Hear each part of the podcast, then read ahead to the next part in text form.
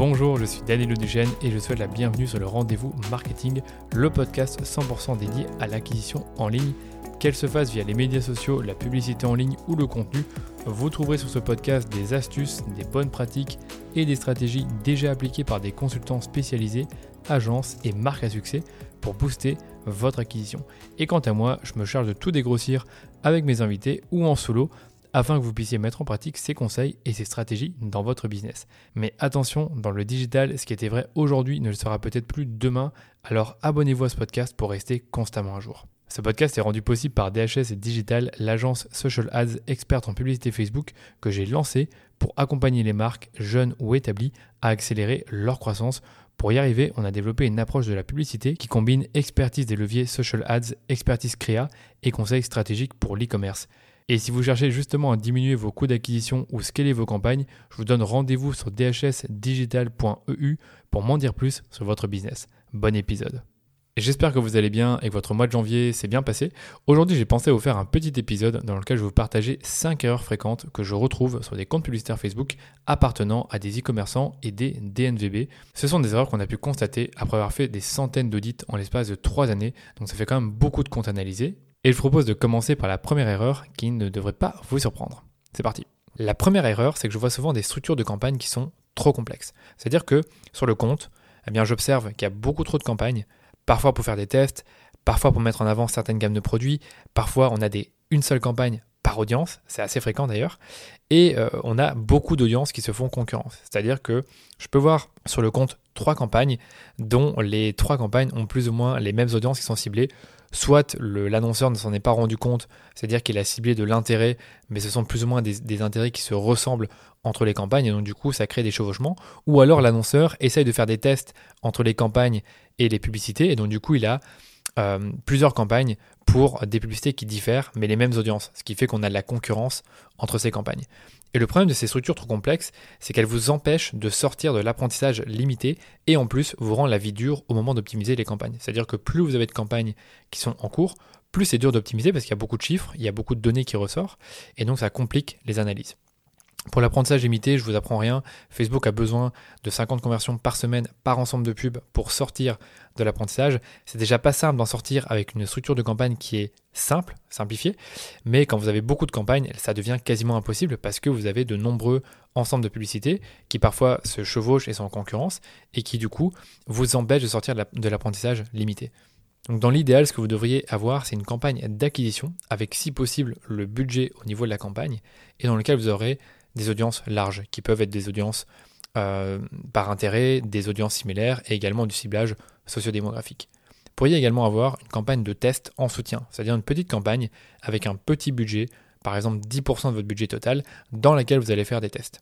Ensuite, vous avez la campagne de remarketing en milieu de tunnel. Ça, c'est la campagne que vous allez utiliser pour mettre en avant un peu plus vos produits, vos offres et donner envie de les acheter. Et enfin, on a la campagne de remarketing en bas de funnel, c'est-à-dire cette campagne qui va montrer de la publicité à des personnes qui ont montré une intention d'achat pour vos produits, c'est-à-dire qu'ils les ont déjà vus ou ajoutés au panier. Vous pouvez également avoir une campagne de fidélisation pour recibler vos clients. Donc ça, c'est un peu la structure qu'on retrouve sur la plupart des comptes e-commerce qu'on gère. Donc, je répète, campagne d'acquisition, campagne de test, campagne de remarketing en milieu de funnel, campagne de remarketing en bas de tunnel et enfin une campagne de fidélisation. Donc généralement on a 4 à 5 campagnes. Bien sûr il y a des exceptions euh, si le, client par exemple il va cibler des hommes et des femmes et que ce sont des produits qui diffèrent, ben, la structure sera un peu plus complexe puisqu'on fait attention à euh, montrer ben, les bons produits aux bonnes personnes. Donc on peut avoir des campagnes distinctes en fonction du sexe et on peut également avoir des campagnes distinctes si on fait de, euh, des campagnes à l'international. Mais dans l'idéal, si vous faites de la pub pour les hommes et les femmes dans un même pays, vous devriez avoir logiquement 4 à 5 campagnes. Deuxième erreur que je retrouve souvent sur des comptes publicitaires que, j'analyse, c'est que les mêmes créas sont utilisés à chaque phase du funnel.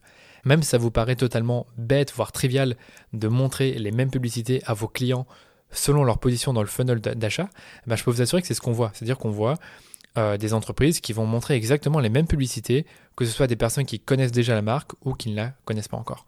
Et moi, je trouve ça vraiment dommage de ne pas montrer des arguments marketing et des axes créatifs différents selon que vous ciblez des inconnus, des personnes qui vous connaissent un peu et des, euh, moi j'aime bien appeler les presque acheteurs, donc des personnes qui ont montré une intention d'achat plus élevée.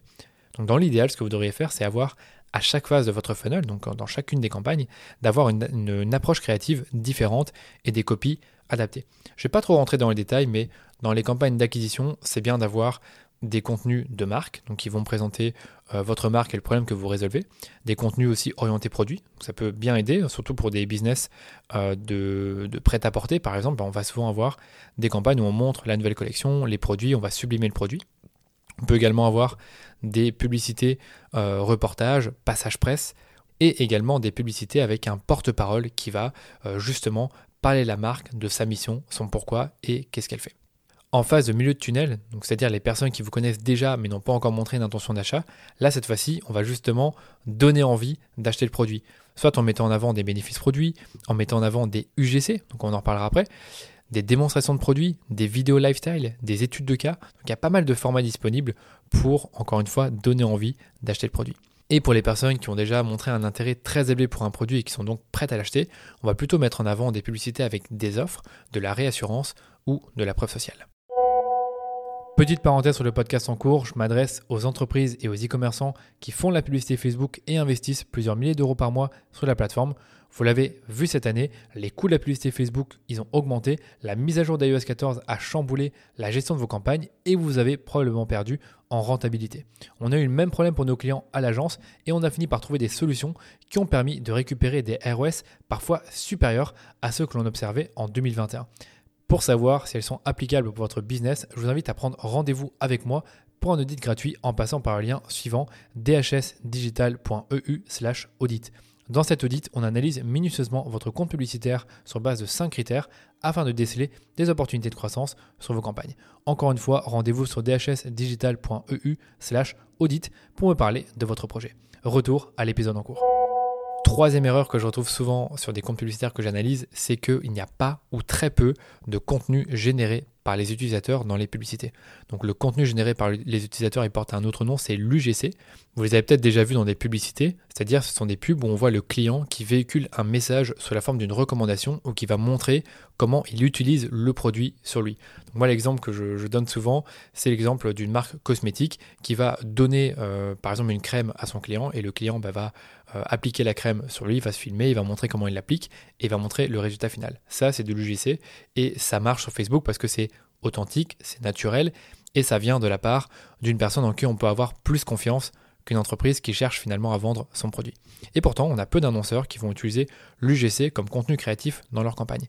C'est pourtant simple mais efficace, mais vous pouvez intégrer assez facilement dans vos campagnes de remarketing des tutoriels créés par vos clients, des unboxings, donc c'est l'UGC également, des photos de vos clients, des vidéos face caméra qui ont été produites par vos clients ou des contenus créés par des influenceurs. Je ne vais pas forcément rentrer dans le détail sur comment obtenir de l'UGC, il y a pas mal de contenu sur le web qui vous explique comment en retrouver, mais honnêtement, il y a toujours moyen d'en avoir. Et il y a des hacks aussi pour avoir plus de contenu généré par les utilisateurs. Donc si vous avez besoin d'inspiration par rapport à l'UGC, je vous invite à regarder les publicités des marques Respire, Horace, Les Miraculeux et d'autres. Euh, je pense qu'à mon avis, si vous regardez ces trois marques-là, il y aura d'autres marques qui vous, viendront en tête et qui ont exactement la même stratégie. Tiens, je pense à une autre marque. Il y a la marque Pin-Up Secret où ils sont plutôt bons euh, au niveau de l'UGC. Rentabilité, puisqu'on va chercher des gens qui euh, ont montré un intérêt fort pour le produit, mais qui ont pas encore passé le cap de l'acheter. Donc vraiment des campagnes très simples à créer. Et pour moi, vous avez juste à intégrer au moins une campagne de remarketing dynamique pour les abandons de panier. Et ce que je vous conseille aussi, c'est de tester l'objectif de vente catalogue avec un ciblage large pour votre acquisition de clients. Donc là, pareil, j'ai déjà écrit euh, là-dessus. Si vous allez sur mon blog, j'ai parlé de cette campagne-là qui est plutôt efficace. Dernière erreur que je vois sur des comptes e-commerce, et c'est peut-être la plus fréquente, c'est qu'on voit trop peu de publicités qui sont testées sur le compte. Ça, c'est un constat que je fais de plus en plus quand j'analyse des comptes. En fait, ce que je fais, c'est que je regarde les campagnes d'acquisition et de remarketing sur une période d'un an et j'analyse le nombre de créas qui ont été testés. Et en faisant cette petite analyse sur ces comptes, eh bien, j'observe parfois qu'ils ont testé à peine 20 ou 30 créas en l'espace de 12 mois, ce qui est évidemment très peu. Et je parle d'e-commerçants qui dépensent généralement dans les 10 000 euros par mois. Donc, tester 20 ou 30 créas en l'espace de 12 mois, c'est bien trop peu pour autant de dépenses. Donc pour moi, c'est très dommage de, si peu tester, en sachant que la créa, c'est le nerf de la guerre sur Facebook. Donc nous, qu'est-ce qu'on suggère? C'est de tester au moins deux jeux de 5 créas toutes les deux semaines. Soit dans votre campagne d'acquisition principale, ou comme j'ai dit tout à l'heure, dans une campagne de test avec un ciblage large et un petit budget, par exemple 10% de votre budget total. Donc finalement, qu'est-ce que vous pouvez tester dans cette campagne? Par exemple, les formats de la publicité, ça c'est très courant. On On peut également tester plusieurs variations d'une même image, soit changer des couleurs, soit tester des images avec texte ou des images sans texte. Vous pouvez également euh, tester les éléments de la proposition de valeur. Vous pouvez tester le message qu'il y a derrière la publicité, c'est-à-dire l'axe marketing comme on l'appelle. Vous pouvez tester une vidéo longue versus une vidéo courte. Vous pouvez tester des, des photos de différents produits ou même des photos avec différentes prises de vue d'un même produit. Pour tout ce qui concerne le copywriting, vous pouvez tester des textes longs contre des textes courts même si aujourd'hui Facebook euh, propose de faire que des textes courts. Après, euh, il faut vraiment toujours tester. Vous pouvez tester des textes avec liste à puce ou des textes sans liste à puce. Et franchement, la, liste est assez infinie. Là, j'ai donné quelques exemples euh, courants qu'on a déjà fait pour des clients. Mais vraiment, à vous de voir ce que vous voulez tester et essayez de le faire au moins, comme je disais, toutes les deux semaines. Voilà pour ce mini épisode, j'espère qu'il vous a plu. J'en profite pour vous dire que j'audite toujours des comptes publicitaires, donc si vous avez besoin d'un regard extérieur sur vos campagnes et que vous dépensez au moins 3000 euros par mois, eh bien faites-moi signe et parlez-moi de votre projet. Rendez-vous simplement sur dhsdigital.eu slash audit pour m'en dire plus sur votre entreprise. On vous met le lien dans les notes de l'épisode. Merci de votre écoute et on se dit à très vite pour un nouvel épisode du rendez-vous marketing.